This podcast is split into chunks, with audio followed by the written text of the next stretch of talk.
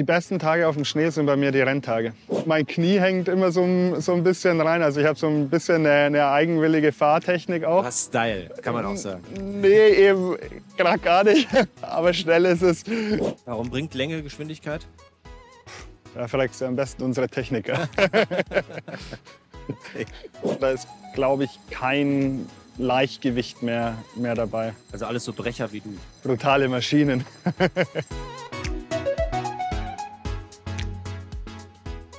Es ist bei uns im Sport nie so, dass ich da oben am Start stehe und sage, ja gut, kein Problem, das läuft heute. Sondern das ist irgendwie, ja, dann immer von Heat zu Heat. Und eigentlich denke ich mir im Achtelfinale schon immer, es wird aber schwierig heute.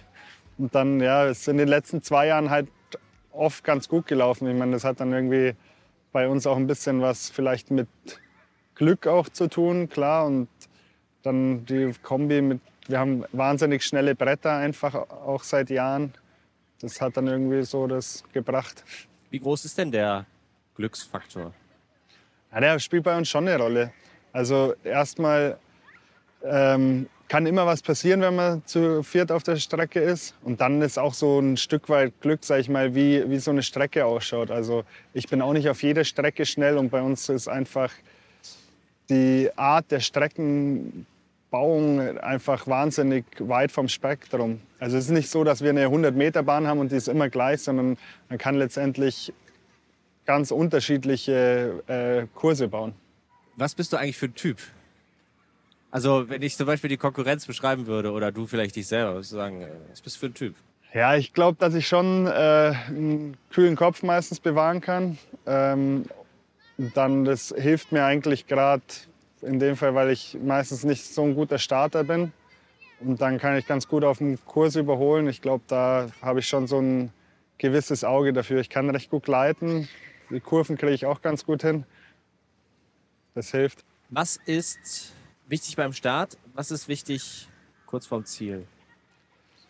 Also am Start letztendlich der Startzug. Der ist bei mir ganz okay eigentlich. Ähm, aber meistens kommen hinterm Start so ja, kleine technische Sachen und das ist dann nicht so mein Ding.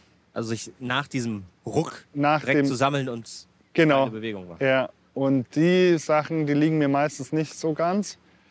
Ähm, und dann habe ich halt hoffentlich auf der Strecke ein paar Gleitstücke drin und ein paar Kurven, die dann mir entgegenkommen und ich kann dann überholen über den Windschatten und so weiter. Ja.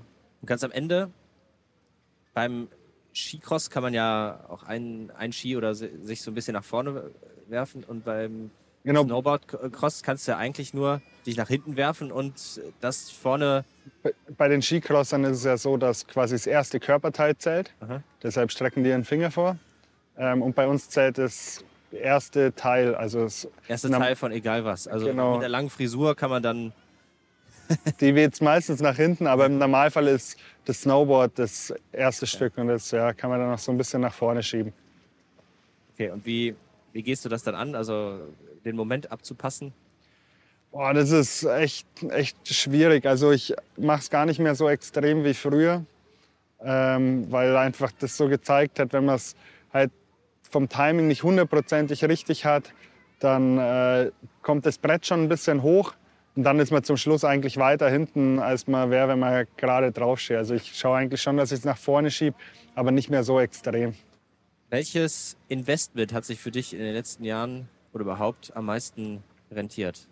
Ich glaube, am meisten rentiert hat sich bei mir das, dass ich immer auf dem gleichen Brett geblieben bin und äh, insofern einfach mein Brett auch kenne ähm, ich weiß, viele testen immer rum, probieren vielleicht dann wieder andere Längen zu fahren, andere Radien, die vielleicht schon auch einen Ticken schneller dann sind. Aber ich fahre mein Brett seit Jahren, kenne das einfach genau und ich glaube, das lohnt sich für mich wirklich. Mhm. Was ist das für ein Brett? Ist das ein besonderes oder ist das einfach das, was du kennst und deswegen? also letztendlich, wir fahren ja alle im, im Snowcross-Bereich, ja, fahren ja alle so Custom-Made-Boards. Also es sind jetzt eben ja, reine Bordercross-Bretter. Und das, also meinst du jetzt von, von Apex und das Brett habe ich damals letztendlich von meinem jetzigen Trainer so übernommen. Also ich lasse schon immer wieder neue Bretter bauen, aber ich lasse die genauso bauen wie die wie der die damals schon gefahren ist. Und ähm, ja. Old School. Hm, gar nicht so. Also es ist, glaube ich, ein Ticken kürzer, als die meisten fahren bei uns so. Ähm, eigentlich sagt man ja, Länge bringt Geschwindigkeit, aber meine Bretter sind recht schnell. Warum bringt Länge Geschwindigkeit? Da fragst du am besten unsere Techniker. okay.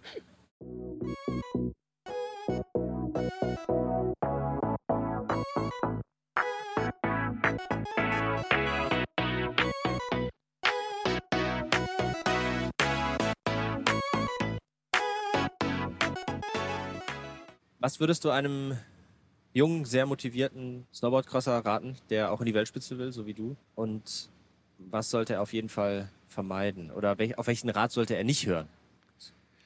Also wichtig ist, dass sie sich mal nicht verletzen. Dass sie, also die Verletzung ist immer so die eine Sache, aber ich glaube, dass es wahnsinnig wichtig ist, über die Karriere viele Schneetage zu sammeln. Und bei einer Verletzung verpasst man einfach eine gewisse Zeit oder gewisse Schneetage. Ähm, das ist einfach, das, man sollte nicht zu viel riskieren, man sollte ein bisschen lernen, wann rentiert sich vielleicht auch mal was zu riskieren, äh, wann lässt man es lieber. Und ich glaube, man sollte ein bisschen Zeit und Geduld mitbringen. Es gibt zwar immer wieder sehr junge Sportler, die bei uns vorne mit dabei sind, aber der Großteil macht es dann doch irgendwie über die Erfahrung. Stichwort Schneetage. Wie viele, wie viele Schneetage hat man denn so im Jahr? Und wird das weniger? Ja, wenn man auf der Nordhalbkugel bleibt, wird es weniger. Ähm, das ist auf jeden Fall, weil die Gletscher sind extrem schlecht im Moment. Ähm, wenn man einfach auf die Südhalbkugel geht, kann man das ganz gut ausgleichen. Aber also Antarktis oder Südamerika? Also ich war jetzt in Australien. Ähm, in Australien? Ja, äh, habe dort drei Wochen trainiert. Wo genau? Äh, Mount Hotham, ähm, das ist in Victoria äh, konnte ich mit den Australiern, den Schweizern und den Tschechen äh, ein Trainingscamp machen. Habe da schon jetzt äh, dann, dann 13 Schneetage sammeln können. Das bringt es natürlich dann für hier so ein bisschen, sich auch die Ruhe zu geben und zu warten, bis hoffentlich mal ein bisschen Schnee auf den Gletschern wiederkommt. Ist ja aber bestimmt auch sauteuer, ne? dann immer so, so weit zu fliegen. Jo.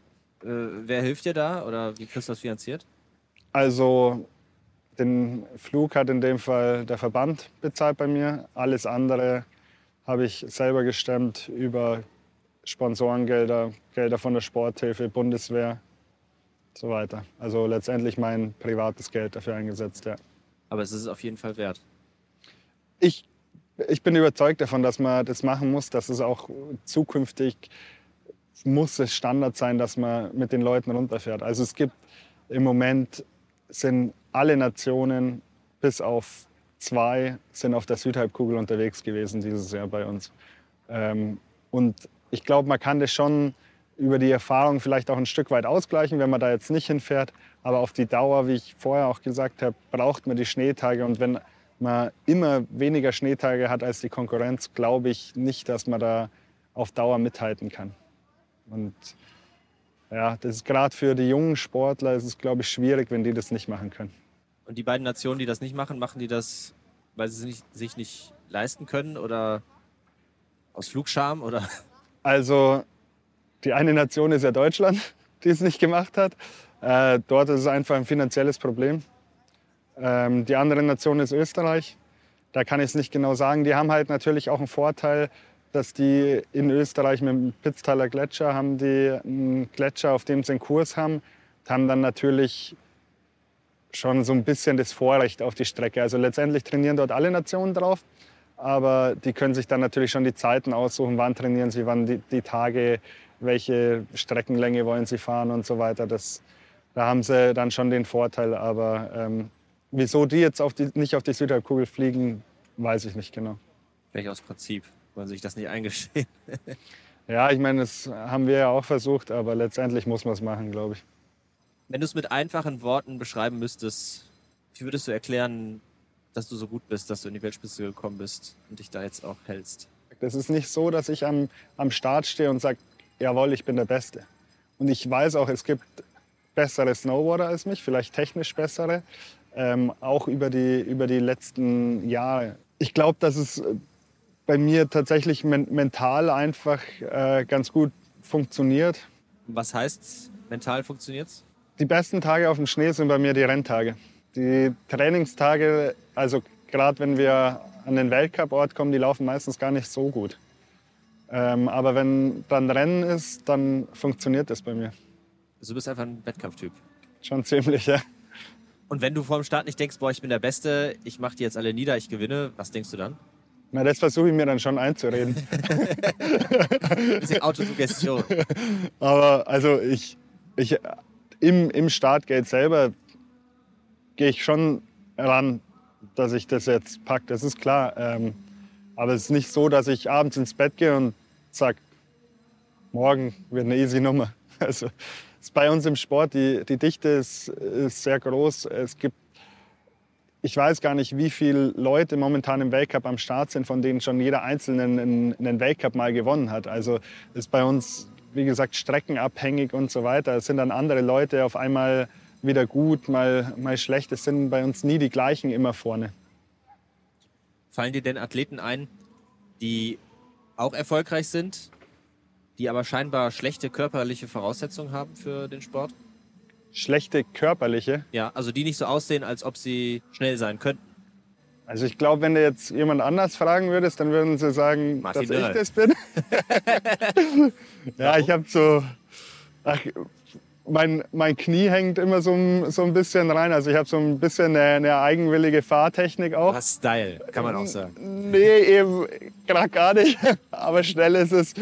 Ist bei uns schon gut schwer zu sein. Ich meine, das bin ich mittlerweile. Besser wäre es natürlich noch, wenn ich ein bisschen größer wäre. Ich meine, dann tut man sich auch ein bisschen leichter mit dem Gewicht. Aber also, größer heißt auch mehr Luftwiderstand, oder? Vermutlich, ja. äh, ja, also in der Aerodynamik läuft oder geht es bei mir ganz gut. So die, die momentan vorne dabei sind, da ist, glaube ich, kein Leichtgewicht mehr, mehr dabei. Also alles so Brecher wie du. Brutale Maschinen.